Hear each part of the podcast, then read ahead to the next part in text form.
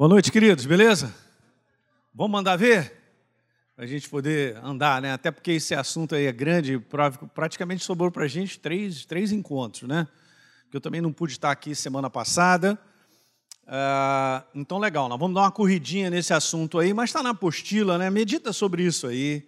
Eu vou te falar, esses conceitos vão te levar a prosperar, cara. Ok? Não tem nada a ver com aquilo que. Aí, Pedrão, não tem nada a ver com aquilo que o homem acha ou pensa, ou a maneira dele achar que, ah, eu vou fazer dessa forma e tal. É o seguinte: deixa o homem de lado, fica com o que Deus tem a dizer e você vai ser abençoado demais.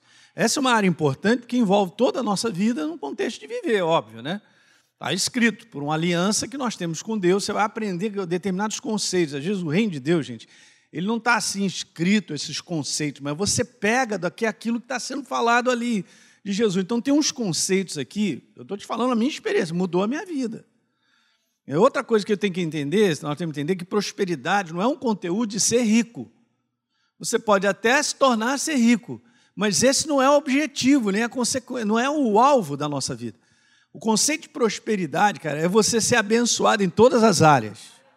E na área de grana também. Ué, então Deus ele, ele, ele é demais, cara, porque a prosperidade, você vai aprender isso, ela entra na tua vida e na minha, mesmo que a gente não tenha consciência disso, quando a gente se entrega para Ele, porque Ele entrou em mim. E agora eu tenho aliança. O estado de prosperidade já se instalou na minha vida. A mão dele está sobre a minha vida, o favor dele está sobre a minha vida. É tudo uma questão de a gente aprender aprender e a ter revelação dessa dimensão de quem nós estamos. Eu estou em Cristo Jesus, cara. Eu não sou um perdido, um miserável e um fracassado, não sou mesmo. Mas enfrento lutas, enfrento tudo isso. Mas você tem que ter a visão certa sobre você, sobre a aliança que a gente tem. E algumas coisas que Jesus vai falar e vai falar, ali, dinheiro é legal, faz parte da vida, mas ela não pode ser a sua vida. Se for a nossa vida, nós estamos lascados, porque se torna o Deus dinheiro. E essas são as restrições, não é a palavra restrição, mas são as advertências que Deus nos dá para a gente não cair nessa cilada. E eu quero te falar que uma boa parte da igreja, ela cai nessa cilada. Ela não tem porque ela não sabe o conceito do reino de Deus porque ela ainda é muito voltada para ter dinheiro e dinheiro é, alvo, objetivo e tal, e não sabe na prática. A gente já conversou sobre isso, já falei várias vezes para você. A maior parte da igreja não é dizimista e ofertante, está esperando que Deus abençoe ricamente, abundantemente a área de finanças. Não funciona. Hã? Ah, eu quero ter grana e não me faltar nada e ser abençoado. Então, segue o conselho do reino. Se eu não me preparo para ser uma pessoa doadora, eu não vou receber. É simples assim. Beleza, eu posso estar falando algo para você que também eu já vivi no passado, eu tenho as minhas experiências como ministério, como, a, como minha vida pessoal, eu da minha esposa. Deus botou no meu coração, eu mando ver. Eu não quero saber se a minha cabeça vai gritar. Mas eu venho aprendendo, a gente vai aprendendo. Gente, tudo isso aqui é uma escola que te ensina a viver e ser vitorioso.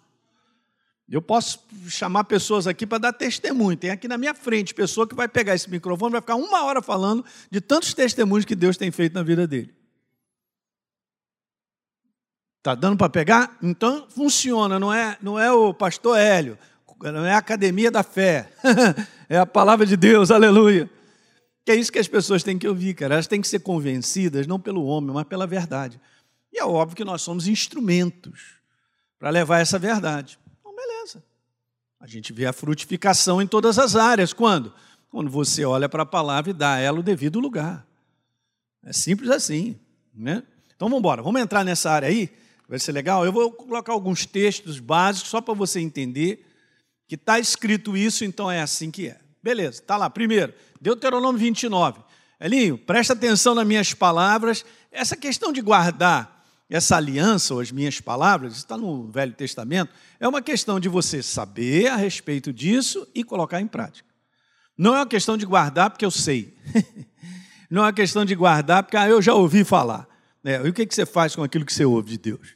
Aqui está o segredo da virada da tua vida.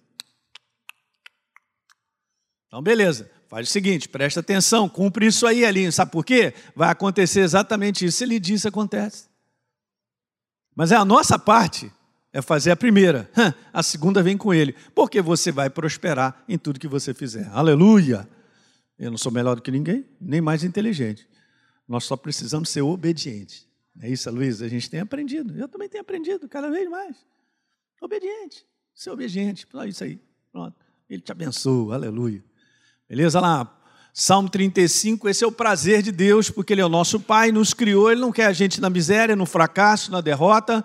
Então está lá escrito que Ele tem prazer no crescimento, no progresso da vida do seu servo, dos seus filhos. Já estava no Velho Testamento. Beleza? Olha essa aí no livro de Provérbios, na linguagem de hoje, bem legal. A bênção de Deus, ela traz isso aí. Ela traz a manifestação dele na nossa vida em todas as áreas. É isso aí que eu estou traduzindo. Beleza, o homem tem a sua força? Tem. Mas olha, nenhum esforço humano ou a força do homem pode substituí-la, porque é incomparavelmente maior a de Deus. E te promove para patamares que você não conseguiria fazer isso na força do braço. né? Então eu quero te falar algumas coisas aqui legal. Você que está fazendo a escola, alguns estão fazendo pela segunda vez, primeira, terceira, eu estou fazendo há 22 anos, aleluia. Eu acho muito bom, gente, porque eu me renovo com tudo isso, com a verdade. A verdade é a verdade, ela é inabalável, ela não muda. A hora que o homem descobrir isso e ficar com a verdade, ele vai ver resultado em todas as áreas, cara. Né? Então vamos lá. Olha só que interessante de curiosidade sobre finanças na Bíblia. Vamos falar dessa área porque é uma área importante mesmo, né? Mas prosperidade é muito mais do que isso. Mas esse curso é para a gente falar um pouco sobre finanças, conceitos sobre isso aí, tá? Então, ah, ah lá, beleza. De 51 parábolas que Jesus ele explica coisas sobre o reino de Deus, ó, ele vai explicando o reino de Deus é como, ó, e vai ensinando os conceitos do reino. Gente, 22 delas têm a ver com finança. Fala para mim, quase metade, né?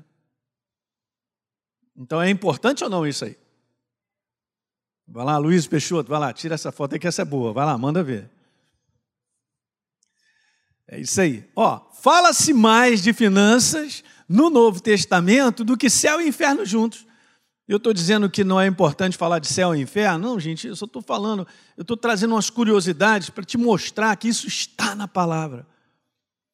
Está nas parábolas de Jesus. Você imagina Jesus andando três anos e meio e conversando com a galera, falando sobre o reino, o Deus falando sobre o reino dele, comigo e contigo. Não é demais? Existem, pulei, Existem mais de 500 versos na Bíblia sobre oração e fé, que são importantíssimos também, são áreas que precisamos aprender e a gente vem aprendendo na escola. Legal. E mais de duas mil lidando com finanças, pô. Então é uma área importante na nossa vida e que Deus não quer que eu e você fiquemos no fracasso, cara. Na derrota dentro dessa área. Não adianta. E não, não chega para mim para dizer assim, pastor, mas no Rio de Janeiro, o Rio de Janeiro. Nós estamos falando do reino de Deus. Nós estamos no reino de Deus. O que acontece na nossa vida vem do reino de Deus, não vem da cidade falida, não vem da cidade, não vem. Olha lá. Ok. Beleza. Fala cinco vezes mais na Bíblia sobre finanças do que oração. Mas são só uma curiosidade para a gente ver como isso é importante. Então, eu li uns textos com vocês que provam que Deus está envolvido em todas as áreas, Ele quer nos abençoar nessa área. Mas agora eu vou te dizer a frase que mudou a minha vida no entendimento de coisas que até hoje eu sei e eu comecei a ver os resultados. Porque primeiro eu tenho que entender os conceitos. A frase é essa, e essa semana você tem que meditar sobre ela. Tá bom? A aliança, essa palavra é importante, diga comigo, aliança. A gente não tem conceito de aliança que nós vivemos no mundo do Ocidente, que é o seguinte: eu faço um contrato com o Aloysio, mas daqui a pouco eu posso quebrar esse contrato. Porque já está, a regra é essa: você quebra, aí você paga uma multa e tal, mas quebrei e tal. Mas o conceito dos povos antigos, quando se faz aliança, é inquebrável. Você fez aliança. Vou dar um exemplo. Alguém lembra quando Josué estava para conquistar a terra prometida e estava conquistando, veio um povo chamado de Gibionitas e se apresentaram para ele para pedir para fazer aliança. E o quê? E eles, estava até comentando com a Deise sobre isso, né, Deise? A gente estava falando. Eles vieram todos com as roupas tudo, eh, tudo esfarrapado, um pão bolorento e tal, um negócio, para dar aquela impressão de que eles vinham de tão distante, mas souberam desse Deus de Israel e queriam fazer aliança. E o que aconteceu? Josué, como todo mundo, caiu de patinho, não consultaram a Deus e fizeram aliança. Só que eles moravam ali do lado. e o que, que aconteceu com isso? Eles não poderiam matar esse povo que fizeram aliança. Por quê? Uma aliança feita é indissolúvel. Do ponto de vista dos tempos antigos, da visão e do conceito do Oriente, porque Jesus morou naquela época, ele escolheu aquele lugar, os povos cresceram debaixo dessa cultura. Nós somos cultura ocidente, cara, tudo é descartável. Casamento é uma aliança. Pastor Hélio, mas eu não estou me dando bem com a minha esposa. Cara, então trate de se arrumar. Você fez uma aliança. Do ponto de vista do céu, por isso que Deus criou o casamento para ser uma aliança indissolúvel.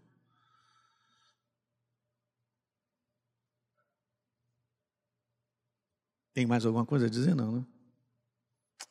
É o céu. O que o céu faz, faz, cara, para nos abençoar. Mas o homem pode achar muita coisa, e ele acha mesmo, aí ele vai quebrando a vida dele e a dos outros.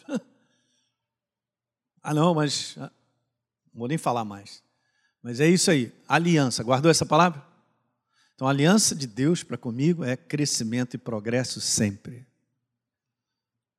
de prosperidade. Mas vamos lá. Então, a aliança de prosperidade que Deus tem conosco é sempre um meio para um fim, ou seja, uma finalidade.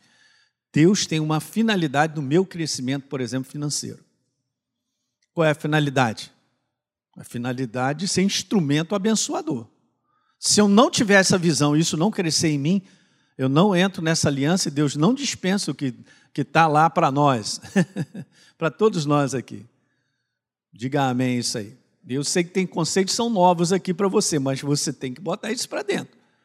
Então, ela é um meio para um fim, tem uma finalidade, e nunca um fim em si mesmo. O que, é que o ser humano pensa com o dinheiro? Só pensa em si, seu umbigo e querer comprar coisas para si mesmo e tal, e não, não tem mais nada, é simplesmente é um reino para si mesmo. Esse é o problema. O problema é que fica uma finalidade para si mesmo, não funciona. Nós somos administradores daquilo que Deus traz para nós, como vida, em tudo na nossa vida. Se Ele te enriquece com conceitos sábios a respeito de uma área, é para você liberar isso para a vida de outros e abençoar outras pessoas. E assim vai, sei lá, qualquer área, área financeira legal, você vai estar bem, tudo está certo, Ele vai te abençoar, óbvio, você não vai te faltar nada, mas se eu não tiver no meu coração que eu estou sendo abençoado para ajudar outras pessoas e o reino dele, nem chega perto, porque não vai valer essa aliança. A gente não ativa. Eu costumo ensinar para a igreja assim, gente, a aliança está valendo? Tá. Ah, pastor, por que, que não acontece? Porque nós ativamos no momento em que nós praticamos. Senão a prática não tem ativação dessa, dessa aliança de prosperidade.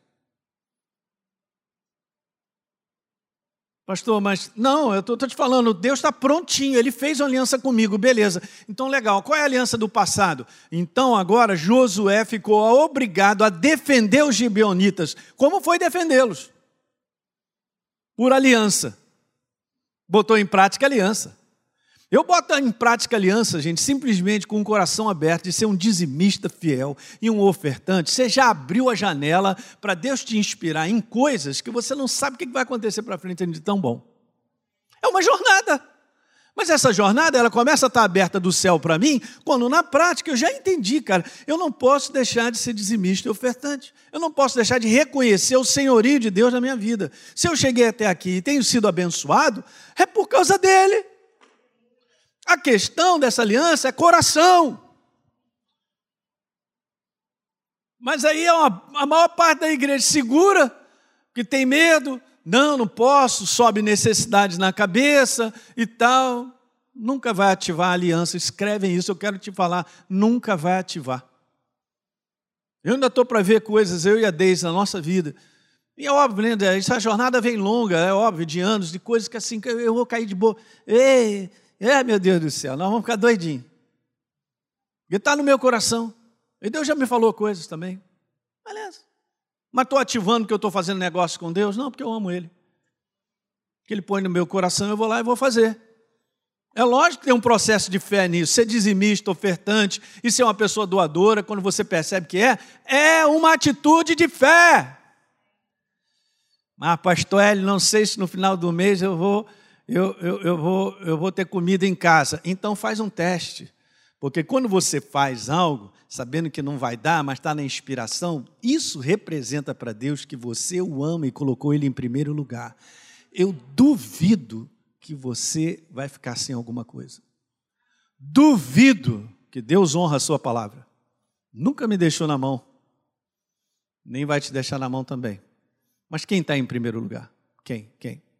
Minhas necessidades ou Ele?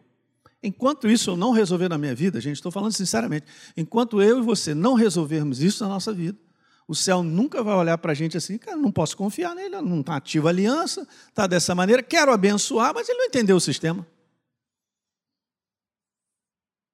E quando alguém quer conversar comigo sobre finanças, a primeira coisa que eu pergunto, o cara vem dizendo os problemas, vem dizendo uma opção de coisa, que está quebrado nisso, naquilo outro. A primeira pergunta que eu faço, cara, você é dizimista e ofertante? A pessoa fica até desconcertada. Como se eu tivesse uma lâmpada de Aladim chacoalhar, pedir o Aladim para sair e, e, abençoar a pessoa, quando o básico não está sendo feito, mas pastor, você não está entendendo. Hoje, atualmente, eu ganho 500 reais. Beleza, cara, quanto você dá de oferta e dízimo? Que absurdo, eu com 500 reais não pago nem a comida do meu cachorro. Eu não estou falando sobre dinheiro, não estou falando sobre valor, quanto eu ganho, eu estou falando sobre honrar a Deus. Uhul! Olha, estou animado, vou rodar, hein? que isso me desafia. Eu amo isso. Eu vou honrar, não quero saber. Ele falou para mim, então é. Está escrito, é, é ele falando comigo. Então eu vou falar para mim, eu sou burro, Elindo, você é burro, não entendendo a aliança que você tem. Mas, pastor, o senhor entende que esse mês ficou difícil? Cara, eu entendo tudo, nós estamos conversando humanamente, mas o céu não entende isso, que não é o conceito. O conceito é honrar Ele sempre. Eu quero ver se você fica na mão. E às vezes, gente, eu quero te falar, Deus ele é danadinho. Porque Ele prova eu e você. O quanto o nosso coração é dele. Ele provou para Isaac, me dá esse menino agora de volta. Você esperou 25 anos, ele está com 15 anos aí nessa idade aí, legal? Então me dá ele aí em sacrifício, tá bom, Abraão? Tá. Ele botou o menino. Vai ler, vai ler hoje, Gênesis 22, o que, que Deus declara. Agora eu sei que você me ama, cara, que você está comigo. Essa aliança, agora eu vou fazer valer essa aliança. Mas foi provado. Nós somos provados, cara. No dia da dificuldade financeira, nós somos provados. Somos dizimista, ofertante, de contínuo. Ou no dia que eu tenho menos, Deus te desafia, dá esse valor. Uau! Não foi o capeta que falou contigo, foi Deus. Satanás não vai falar contigo para dar dinheiro para a obra dele e para ajudar pessoas. Não falará contigo. Quero te falar bem claro. Vamos lá. Pastor é doido. É claro que é doido, é fé. Você acredita no que está escrito. Você vai com a inspiração que está no teu coração. Doa tanto, faz isso, faz aquilo outro. É assim que funciona. E aí, a gente entra numa jornada onde as inspirações são dele, então as colheitas já estão preparadas por ele. Não é a minha inspiração, é a dele. Então eu venho vivendo anos da minha vida, eu e minha esposa. Então, com muitas coisas que nós temos semeado de coração, porque não tem como, a gente é apaixonado, a gente ama a obra de Deus. Não tem como tirar a obra de Deus da nossa vida, do chamado e tudo que nós somos. Senão me leva, Jesus, eu vou para casa, eu já terminei o que eu tinha que fazer. E assim a gente vai até o final. Então Deus vai só programando. Essa é a frase, por favor. É a frase. Se eu aprender, porque é um aprendizado, caminhar com Deus é um aprendizado. Diga aleluia. Muito bom isso, gente, a gente ter essa noção. Deus também sabe, você está fazendo na prática, então Ele está aprendendo a caminhar comigo. Legal, é isso mesmo. É um aprendizado. A hora que eu separar essas duas partes aqui e entender que o sistema do mundo roda na última, que o sistema do reino roda na primeira, e eu mesmo decidi, eu vou ficar com a primeira. Aí a nossa vida vai andar. Aí você vai ver milagre em cima de milagre, de situações para promover bênçãos dentro dessa área que são das mais variadas. Eu posso receber salário maior, eu posso ser promovida para algo que eu nem pensava que seria, eu posso, como, negócio, como negócio, como é, comerciante ou como empresário, coisas, é, como também, cara, ele pode fazer a tua casa durar, não tem infiltração, a tua geladeira durar 30 anos, a tua roupa tá boa, é, não ter prejuízo com isso, é que faz parte, faz parte. Você é protegido tudo que vai te fazer quebrar. Ó, você é protegido que pode te fazer quebrar. Ah, beleza, então vamos lá. Lucas capítulo 12. Eu quero ler com vocês rapidinho. Olha, terça que vem não tem aula, porque é dia do morto. Como nós estamos vivos, então não é o nosso dia. Amém. Lucas capítulo 12, né? Vamos dar uma lidinha. Alguém chega para Jesus e fala: Jesus, meu irmão não quer repartir esse dinheiro na herança. Meu Deus do céu. Mas isso não acontece nos dias de hoje, não. Ou seja, só naquela época. Ninguém briga por dinheiro, por herança, nada, ninguém quer roubar nada dos outros, nada disso acontece. Legal? Então, verso 12, é, capítulo 12, Jesus fala algo fantástico, gente, porque ele diz assim: ó, tem de cuidado, no verso 15 e vocês devem, está falando para os discípulos, falou para eles assim, ó, está ensinando o reino, ó. Vocês devem se guardar de toda e qualquer avareza. Cobiça e avareza são os espíritos demoníacos que destroem a vida do homem. Porque a vida de um homem não consiste na abundância dos bens que ele possui. E aí ele mandou uma parábola para dizer e ensinar, ó, conceitos do reino. Cara, o campo de um homem rico produziu com abundância, ele ficava pensando e dizendo: o que, que eu vou fazer? Eu não tenho nem onde recolher os meus frutos, guardar isso aí, meu, meu, meu, meu fruto. Legal, depois ele diz assim: bom, então eu vou destruir os meus, meu celeiro, meu, meu, meu celeiro, vou reconstruir maiores e vou recolher todo o meu produto, todo o meu bem.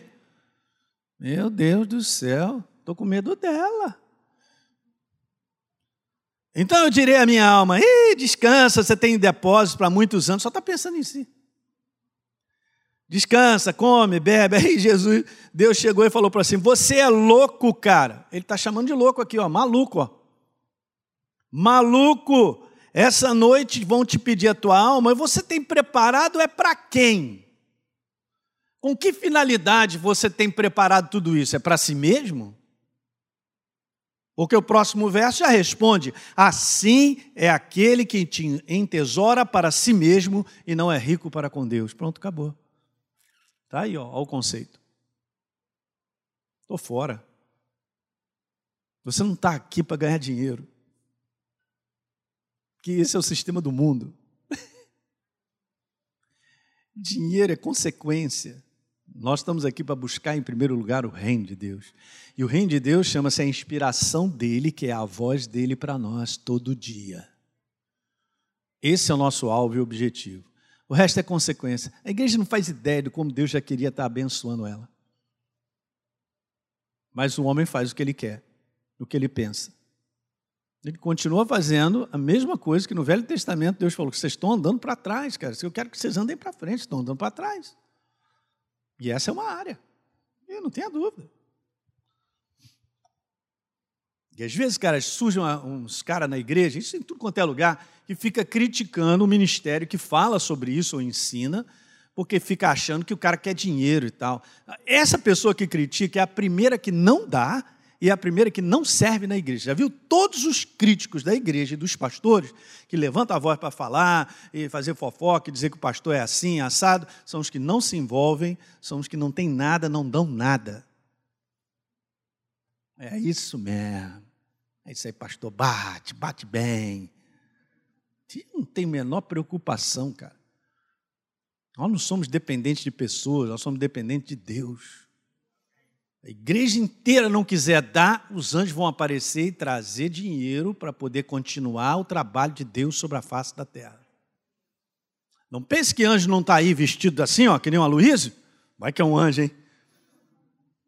Porque está lotado, lotado de anjos servindo a Deus no propósito, você nem sabe o que é, mas é.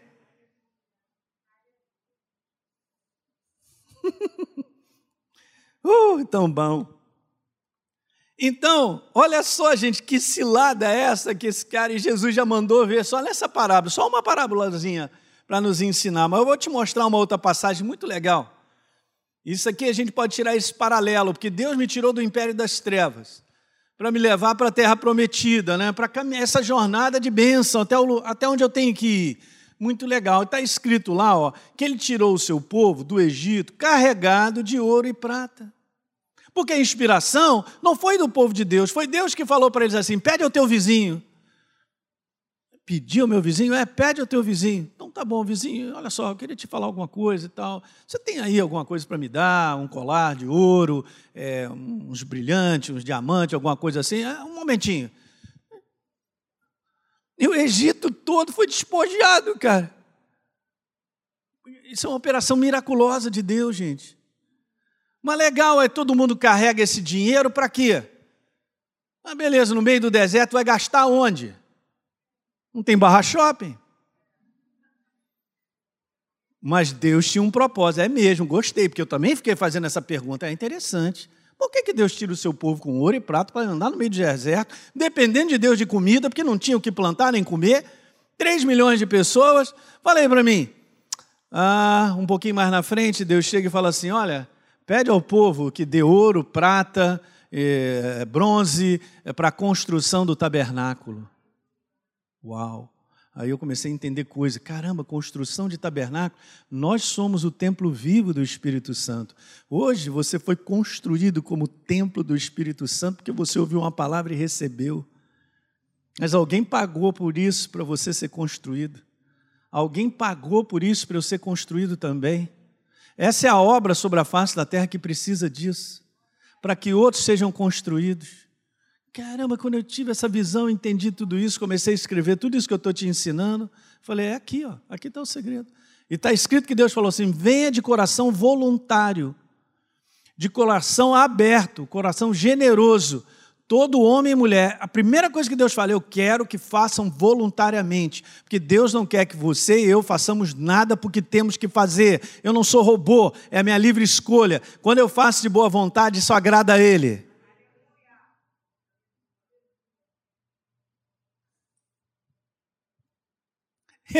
e nas suas tribos não tinha ninguém doente, porque Ele curou todo mundo. Pastor Hélio, é muito bom para ser verdade. É verdade, rapaz. Para com esses conceitos do mundo, rapaz. É o que está escrito, é o que está valendo. Demais. Está na apostila, depois você lê lá Êxodo. Claro que Deus tinha um propósito. Claro, o povo não vai deixar de ter, mas há um propósito nisso. Então, vá, lembra do conceito? Aliança de prosperidade que Deus tem conosco. É sempre uma finalidade. Tem uma finalidade abençoadora. Senão não funciona. Legal, não existe pessoa próspera sem a incorporação da palavra de Deus como fundamento e direção na sua vida. Daí você está aqui, porque você está botando fundamento para dentro, cara. Então, quanto mais esse fundamento vai fazendo parte de quem você é, você vai agindo com base nesse fundamento, você vai vendo a manifestação de Deus na tua vida. Uau, legal, hein? Aí o inferno vai perder, ele não vai chegar para mim e falar, é, pastor Hélio, é, ó, você não, não pode ser mais dizimista nem ofertante. Não adianta, não adianta. Ele chegar para mim e me convencer que não é assim, porque eu já tenho colhido os resultados do reino. Você começa a colher resultados do reino, você manda na cara dele, cala a tua boca. Mas tem que ser macho, né? Para poder botar o pé na fé e começar a ter as primeiras experiências, né? Porque está escrito na Bíblia assim: ser fiel no muito, sobre o pouco eu vou te colocar. Não, só ele prestou atenção. Ser fiel no. É exatamente o que as pessoas pensam, pastor. Quando eu tiver esse dinheiro, eu vou abençoar a casa de Deus. Mas com o dinheiro que tem, não abençoa? Só naquilo que pensa que um dia terá. Você nunca terá, porque você não está botando semente. Não pense que 10 reais, 15 reais, 20 reais não são semente, porque são. Quando você planta uma semente, você colhe uma árvore que tem muito mais semente do que aquela semente que foi plantada. O princípio é o reino. Funciona. Se isso vai levar 10 anos, não importa. Dois, três, quatro, não importa. Continua vivendo o sistema do reino. Vai dar certo.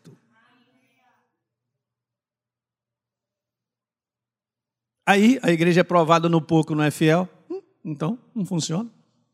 Mas sobre o muito te colocarei é o propósito do reino. Uhul! Não é não? O propósito do reino é esse. Propósito de Deus, ele está falando ali, eu vou te provar no pouco, porque sobre o muito eu quero te colocar, cara. Mas você só pode ir para lá se você for provado. Eu gosto dessa palavra, se você for aprovado, porque o teste vem. Qual é o teste? Ah, nesse momento está difícil. Ah, eu estou cheio de dívida. Ah, não sei o que e tal. Muita coisa de que financeiramente a gente vive é por besteira que a gente faz. Eu não vou nem entrar nessa área porque essa é uma área prática, mas a gente vai crescendo em Deus, tendo sabedoria para não cair em determinadas ciladas. Mas enfim, legal. Mas está escrito lá: a gente é provado no pouco. Então, Pastor Hélio, está para sair uma grana violenta aí, eu, eu vou para tal, aham, uhum, hum, hum. Quero saber hoje, hoje, hoje, como é que está a tua fidelidade para com Deus? Não é comigo, não. Eu não fico olhando envelope, nem sei. Ó, gente, só para falar, eu, eu, eu, a Deise está aqui, ela é minha testemunha. Eu não sei quanto entra dinheiro nessa igreja, mas eu sei que entra o necessário para a gente continuar fazendo a obra. Porque eu tenho mais coisa para pensar. O reino de Deus funciona. Eu vou dormir tranquilo, porque eu sei que a gente tem plantado semente, então a gente vai colher. Não adianta, cara. É aquele negócio que Deus falou assim: ó, Ciro, meu ungido, que abrirei portas que não se fecharão. Não tem jeito. O inferno não pode parar aquilo que você e eu, como prática, nós fazemos. Ele não segura a tua vida. Mas vai fazer de tudo para não praticar, justamente, porque aí ele se retém, aí ele prende, aí ele, hum, não, não, não faz isso aí não, não faz isso aí não, que eu, eu sei que você vai ser abençoado, porque a palavra dele não volta vazia, volta não volta.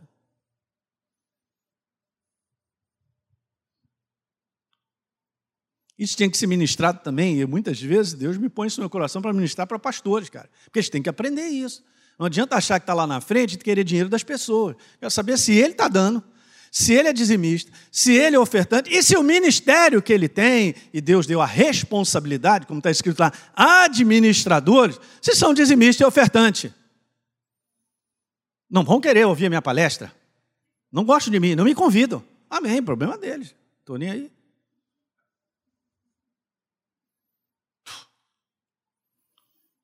São umas inconsequências, cara, uns negócios que. Eu vou te falar. Então, se a verdade não vai sendo formada em você e em mim, cara, eu não vou ter tudo isso, entende? De conceito, de entendimento para poder fazer. Segunda Crônicas, uma passagem conhecida desse rei, diz que ele então foi se tornando mais poderoso, ele foi crescendo. Por quê? Era inteligente? Não.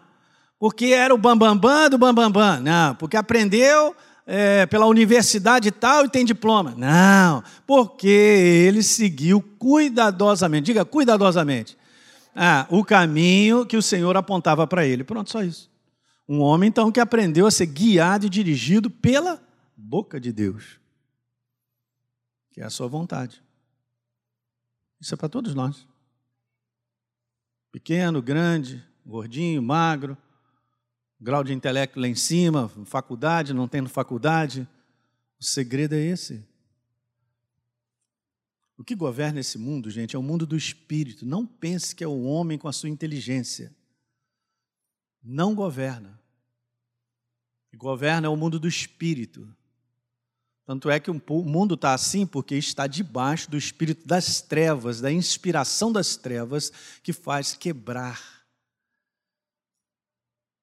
Não é por falta de inteligência que o mundo está quebrado, é por falta de caráter, falta de moral, por falta de ter os princípios de Deus sendo vividos na prática. Uau! É isso aí. A igreja não pode se contaminar com a maneira do mundo pensar. Estou fora. E nós vamos estar presos. Então é isso. Ó. De um lado tem esse desejo de Deus, gente. Faz parte do plano de Deus. É a proposta dele sermos prósperos. A gente só tem que definir essas coisas. Então eu vou começar dizendo para você o que, que não é prosperidade. Primeiro, não é prosperidade sinônimo de ser rico, ter dinheiro. Porque esse é o conceito do mundo. E o conceito do mundo é o seguinte: você tem dinheiro, você tem riqueza, então você é alguma coisa. Mas se você é ladrão, adúltero, se você é um assassino, se você. Então, ninguém quer saber, o cara tem dinheiro. Ah, o que? que é isso? Ah, sim, senhor, chama até de doutor. Porque essa é a visão do inferno para quebrar o ser humano. E não significa que você não possa ser rico. Se aprender o sistema do reino, Deus te abençoe, Ele vai te abençoar acima da sua capacidade de pensar ou imaginar, dentro dessa área. Como proposta que Ele tem, porque você tem que entender a aliança que você tem, e se você for aprovado, meu irmão, você acaba se tornando o banco do céu na terra. Dinheiro é bom, importante, legal, mas não se vive sem dinheiro, faz parte da minha vida, mas não é a minha vida. Lembra Jesus falando? A vida de um homem não consiste na abundância do bem, então não é a minha vida, então não pode me governar. E esses são detalhes importantes, que são só conceitos. Se você me perguntar, pastor, me dá cinco conceitos sobre prosperidade financeira, eu te dou rapidinho. Se aprender a viver neles, você vai ver o que vai acontecer na tua vida. É rápido. Mateus 6, 24, Jesus fala algo. Você não pode servir a dois senhores. Sabe quando eu comecei a estudar sobre isso, eu vi algo muito legal aqui, ó. Presta atenção. Muito bom a gente falar. Você não pode servir a dois senhores. O que, que tem de prático aqui? Eu cheguei, o Espírito Santo me mostrou. Presta atenção, quantos senhores são? Dois. Poxa, não são 10, 20, 30, né? Só tem dois? É, legal. Agora um detalhe importante, Alinho, olha só. Você jamais será senhor, você sempre será servo. É mesmo, porque ninguém pode servir.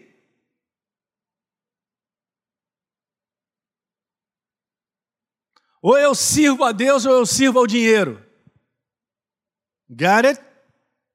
Anota. Ou eu sirvo a Deus ou eu sirvo ao dinheiro. Mas você me pergunta, não, pastor, eu sirvo a Deus. Uma boa parte da igreja serve ao dinheiro e não enxerga isso. A prova não é dizimista nem ofertante.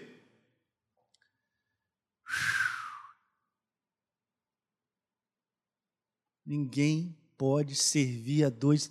Pastor, está claríssimo. Claro que está. Jesus está mostrando. Oh, oh, você não pode servir a ambos ali. Ou você serve ao dinheiro, ou você serve a Deus. Quando é que eu sei que eu estou servindo ao dinheiro, quando eu sou avarento, cobiçoso, quando eu só penso em dinheiro.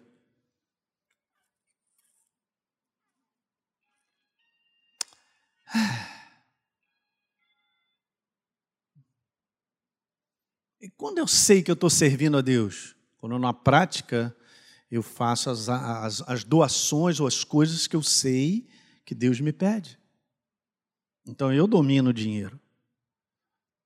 Mas da outra forma, o dinheiro me domina. É para a gente pensar. A palavra de Deus coloca o homem sempre na posição de servo. Ou ele será servo de um ou de outro, nunca será senhor.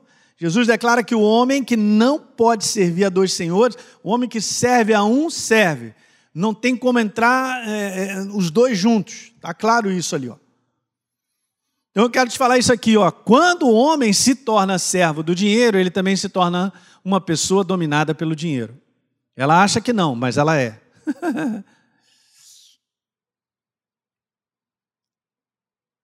ela faz tudo na sua vida tão somente dominada pelo dinheiro. Não funciona, a vida não é isso. É o caso do jovem rico. Alguém lembra em Marcos capítulo 10? Jesus aí, tá, caramba. Olha aí, eu quero saber quais, o que, que eu faço para herdar a vida eterna. E Jesus falou, cara, beleza, você tem feito isso. Eu, ah, desde a minha mocidade, é comigo mesmo. Aí Jesus já sabia, olhou o coração dele, ele estava debaixo do governo do dinheiro. Ou seja, o dinheiro era senhor da vida dele. Por quê? Porque ele era rico. Mas, pastor, é sempre assim? Quer dizer que uma pessoa rica, ela está dominada pelo dinheiro? Nem sempre. Mas Jesus também diz assim, dificilmente um rico entrará no reino dos céus. É bom a gente considerar e prestar atenção. Então, peraí, mas dificilmente. Jesus, então, peraí. O que está impedindo? O problema é que a riqueza pode estar tá dominando o ser humano. Mas se não tiver, uh, beleza. Mas a prática prova isso, gente, que o dinheiro domina o ser humano. Só tem dois senhores. Aí, cara, vende tudo, dá para os pobres, vem e me segue. Você sabia que em algumas traduções está escrito que ele ficou ofendido com isso, cara? É claro que ele ficou ofendido, porque o Senhor dele, no coração, era o dinheiro. E Jesus foi cirúrgico, preciso. E aí Jesus seguiu o caminho, pensa que Jesus voltou para dar um tapinha nas costas, para dizer, não, deixa disso, eu estava brincando. Ele ia ter que decidir, ou um Senhor ou o outro. Uau! E a gente vai decidindo isso na nossa jornada diária, gente, desde pequeno. A gente vai aprendendo conceitos, vai ensinando isso para seus filhos, para não abrir mão desses conceitos, porque eles são verdadeiros. Para honrar a Deus sempre. Honrar a Deus sempre. Pai com os seus filhos pequenos. Honra a Deus sempre. Honra a Deus sempre. Honra a Deus sempre.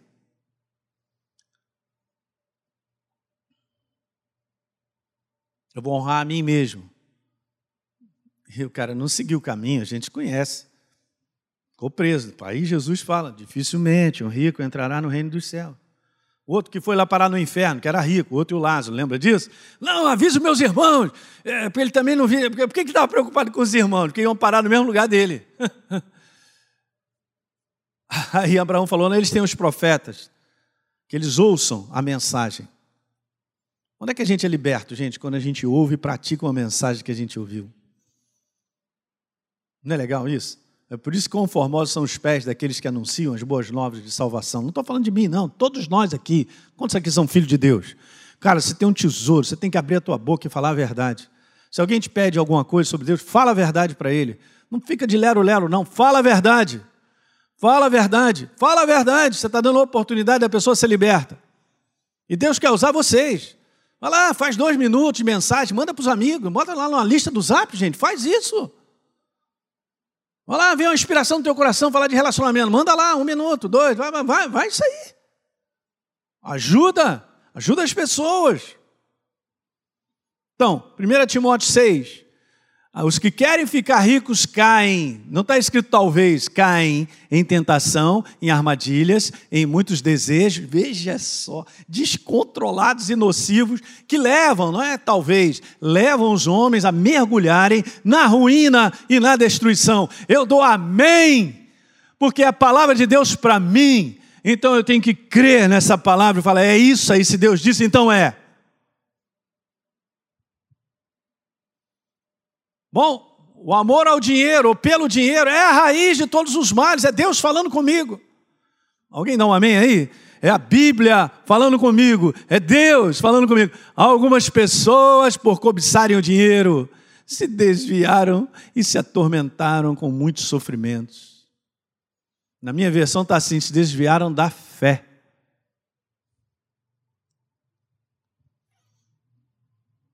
É incrível, né? Então, pastor, o dinheiro pode se tornar a vida do homem? Claro. E ele nem percebe que está sendo dominado pelo dinheiro.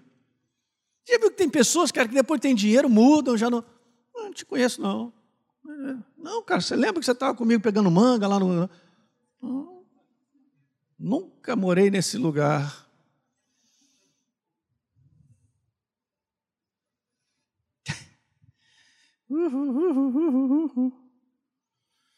Salmo 62. Só estou lendo a Bíblia, mostrando para vocês os conceitos do reino. Se vocês ficarem ricos, tá aí, ó, esse é o segredo. Não entreguem o coração de vocês à riqueza. Não permita que a riqueza domine. Provérbios 11, 28, na Bíblia Viva. Se você confiar no seu dinheiro, Elinha, a sua vida será um fracasso. Hum. Beleza, mas se você confiar em Deus, a sua vida será bela e vibrante como a árvore crescer. Meu coração é dele. Beleza? Provérbio. Aí você fala, hoje você pode falar assim para mim, não, pastor, meu coração é dele, então tá legal, cara, que eu também faço isso. Nós temos que garantir o amanhã, o outro dia, o outro também. Essa é a nossa parte. E não ser contaminado. Porque hoje a gente pode estar tá bem, mas amanhã pode estar tá muito mal, obrigado. Porque eu não guardei o que eu tinha que guardar. Esse é outro segredo do reino. Hoje eu penso certo, mas amanhã posso pensar errado. Então cuida de você estar sempre pensando certo. Com base no quê, pastor? Com base da palavra. Vocês vêm aprendendo isso. Pensamento certo é o que ele tem a dizer. Beleza? Então, não esgote as suas forças ali tentando ficar rico, cara. Você tem que ter bom senso, cara. Só falta dizer assim: para de ser burro. Ok, as riquezas desaparecem assim que você contempla. Olha que legal. E aí o que, que acontece ali? Elas vão criando asa e voam como águias pelo céu. É como se você corre atrás do dinheiro e ela bate asa e ainda manda um beijo para você que você não vai alcançar. Eu tenho um exemplo disso aí, de um cachorro que eu tinha, que era um dálmata, chamado Bug. O Bug era um dálmata. Aí, beleza, às vezes pegava o carrapato no rabo, ele ficava dando umas voltas assim, doida, correndo para ver se morde atrás do rabo e não conseguia. Claro, quanto mais volta ele dá, o rabo também vai com ele, embora ele nunca pega. A pessoa que entra nessa cilada aí, ó, ela fica assim, ó, achando que vai, vai ficar rica e vai corre atrás e vai, e o negócio vai batendo, tchau, tchau, tchau.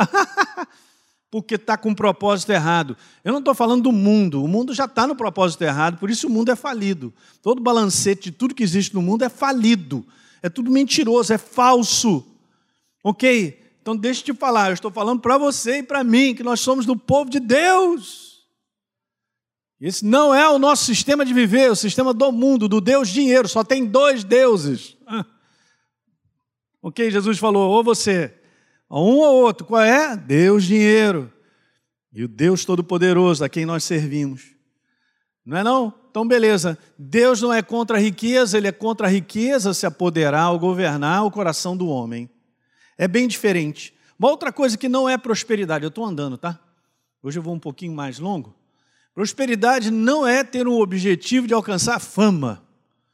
Ah, pastor, eu quero, eu quero ser famoso. Cara, não entra nessa parada, não faz isso. Você já é famoso no céu, os anjos olham para você, meu Deus, que filho lindo esse do nosso Deus, hein? Olha aí.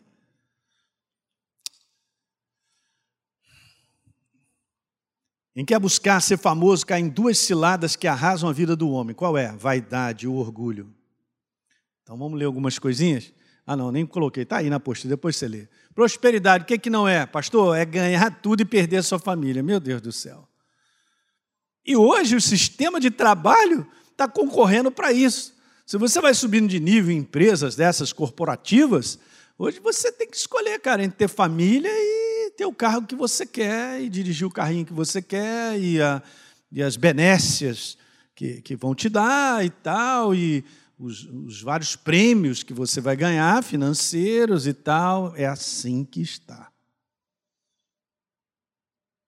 Não, pastor, eu, é, eu vou ganhar um dinheiro a mais. Legal, um dinheiro a mais, mas não tenho tempo para a família. Você acha que está fazendo uma boa escolha? Não, mas é porque o mundo pensa diferente. Eu sei, eu sei, o mundo pensa diferente. Você, mas você não é o mundo. Eu não sou todo mundo. E aí? Que você quer construir mais tarde?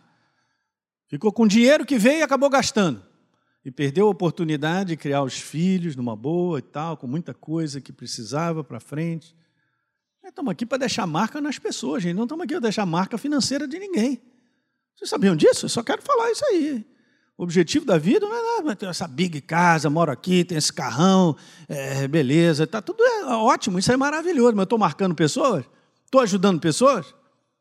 Porque se eu não marco a minha própria família, eu acho que eu estou desclassificado, cara. Porque eu troquei marcar a família por ter dinheiro? Não sei, cara, esses conceitos, tudo, isso aí não é prosperidade. Beleza, o que, que não é prosperidade, pastor? Não é viver dando um jeitinho de se dar bem.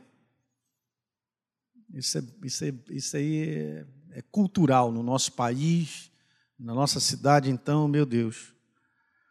É um problema cultural. Não, não posso. Hoje o cara é honesto, é bobo. Hoje o esperto é correto. É para você se dar bem, vale de tudo. É o que está na Bíblia? Não sei. O homem que usa desonestidade para ficar rico traz desgraça para sua família. Quem está falando é Deus. Eu amo o livro de Provérbios. Muitas vezes na Bíblia viva fica mais cheio ainda, colorido. Olha o que está escrito aí, gente. Vamos embora. Prosperidade não é fruto apenas de um pedido a Deus. Entendo o que eu quero te falar. Deus, quando nós oramos, pedimos algo a Ele com base na palavra, a gente recebe. Mas eu estou falando de construir uma jornada próspera. Uma jornada próspera não é resultado de um pedido a Deus.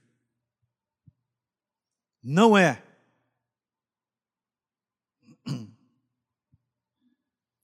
A prosperidade não cai do céu como um grande prêmio de loteria. Ninguém fica próspero de um dia para a noite. Prosperidade é fruto de uma caminhada contínua com Deus. Não estou falando ser religioso, não, tá? É uma caminhada diária, debaixo da inspiração dele. A gente vai reconhecendo e a gente vai colocando em prática. É isso aí a prosperidade. É fruto de uma caminhada contínua com Deus. Então vamos lá, o que é prosperidade? Do ponto de vista da Bíblia, não tem um conceito que a gente possa colocar, mas o que a gente tira de tudo aquilo que a gente lê são algumas coisas. Essa é uma palavra de dicionário: ter bom êxito, enriquecer, em aumentando, desenvolver, crescer, melhorar. Mas do ponto de vista da Bíblia, eu quero te dar essa definição aí: é o estado daquele que guardavam, daqueles que guardavam a aliança que tinham com Deus. É isso aí. E continua sendo a mesma coisa. Nós guardamos uma aliança da nova aliança com tudo que Deus estabeleceu para que nós vivemos, e aí isso tudo vai acontecendo.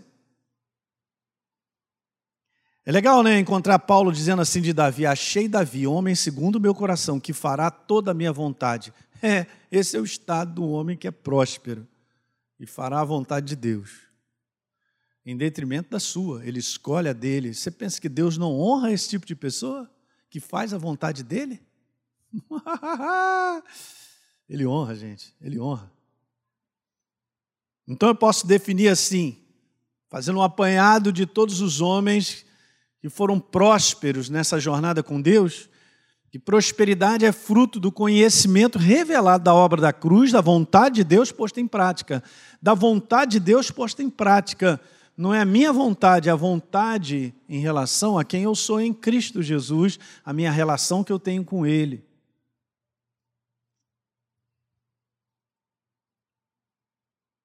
Outras formas de definir prosperidade é fazer uma jornada com Deus e não desistir no meio do caminho.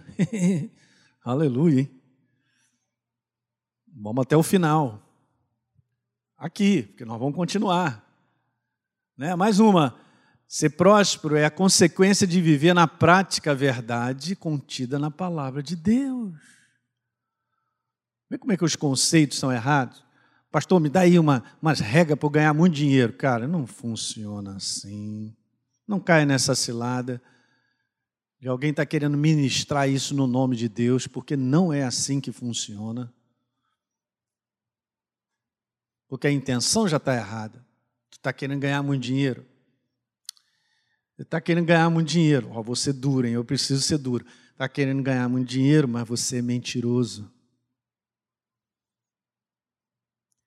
Você está querendo ganhar muito dinheiro, mas, cara, tu não honra a tua família, você é infiel. Você está. Quá, quá, quá, quá, quá. Pensa que Deus está olhando para a gente coisas que chegam a gente, Ele quer você, eu e você. O que é eu, meu ser espiritual precisa ser transformado. Precisa ter o caráter dele. Então, se isso vai acontecendo na nossa vida, ele vai nos abençoando, cara. É bom demais, cara. Que jornada é essa? E a gente vê que a maior parte da igreja não recebe esse tipo de ensino. Recebe muitas vezes um ensino que cai na cilada de não, eu quero ouvir isso aí porque eu, eu quero mais, eu quero ter mais, eu quero ter, eu quero ter, eu quero ter. Mas o ensino um é ser. Ser transformado. Eu quero ser mais parecido com Jesus. Eu quero mais dele. Não, esse ensino aí, ninguém vai me chamar para seminário para falar sobre isso, e convidado para. Eu vou falar aonde? E Jesus também, no dia de hoje, você pensa que ele ia ser convidado para ir para grandes seminários por aí? Não vai mesmo. Com essa mensagem? A mensagem de transformação? Ninguém está querendo ser transformado, então, cara, eu não estou entendendo. Alguém quer andar com Deus aí? Pergunta é para todo mundo. Alguém quer andar com Deus? Não, Jesus encontrou alguém? Não, ninguém quer ser transformado.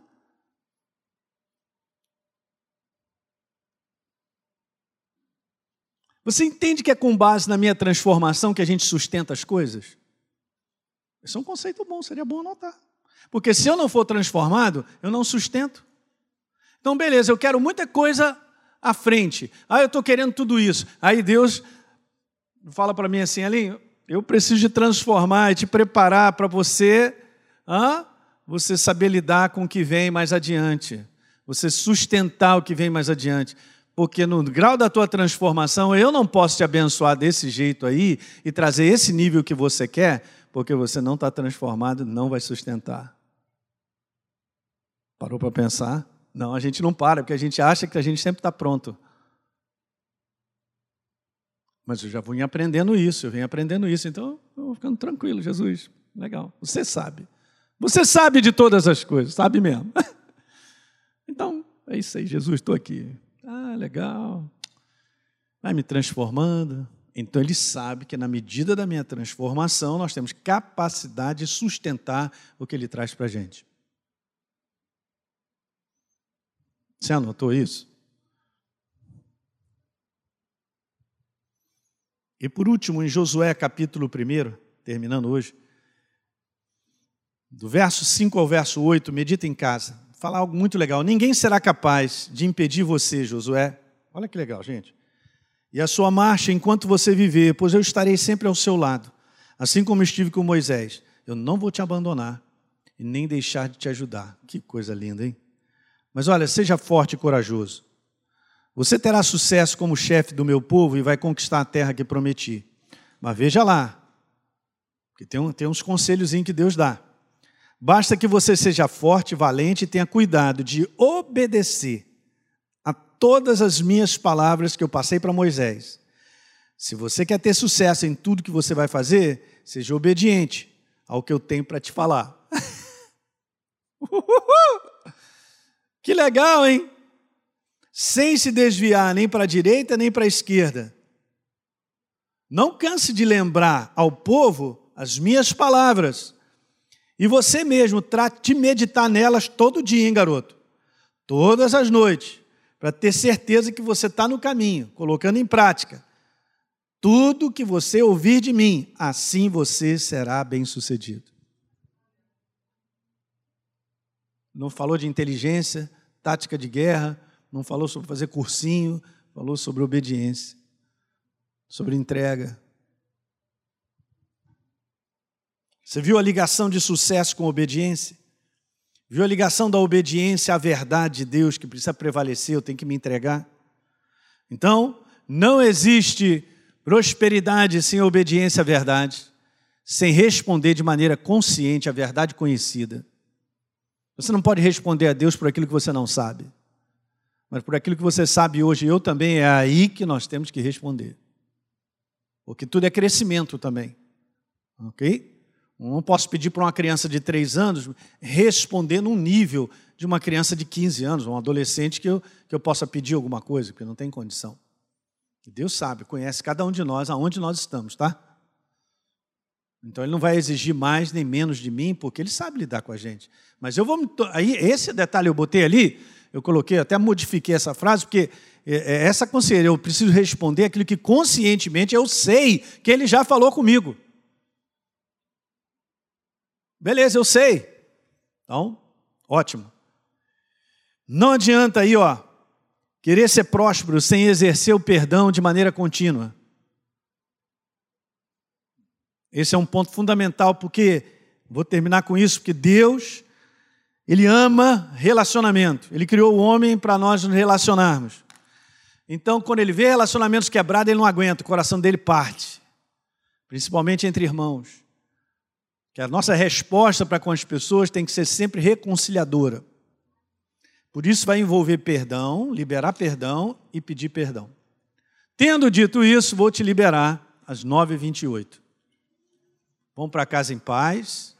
E a gente se vê, sem ser essa próxima terça, não. Está acabando, vai ter formatura, hein? Vão entrar com umas becas bonitas ali, vai ser joia. Sabe de uma coisa, cara? Os anjos de Deus estão sempre aqui, cara. Está anotando tudo. Estão aprendendo. Beleza, abraço. Valeu. Tchau.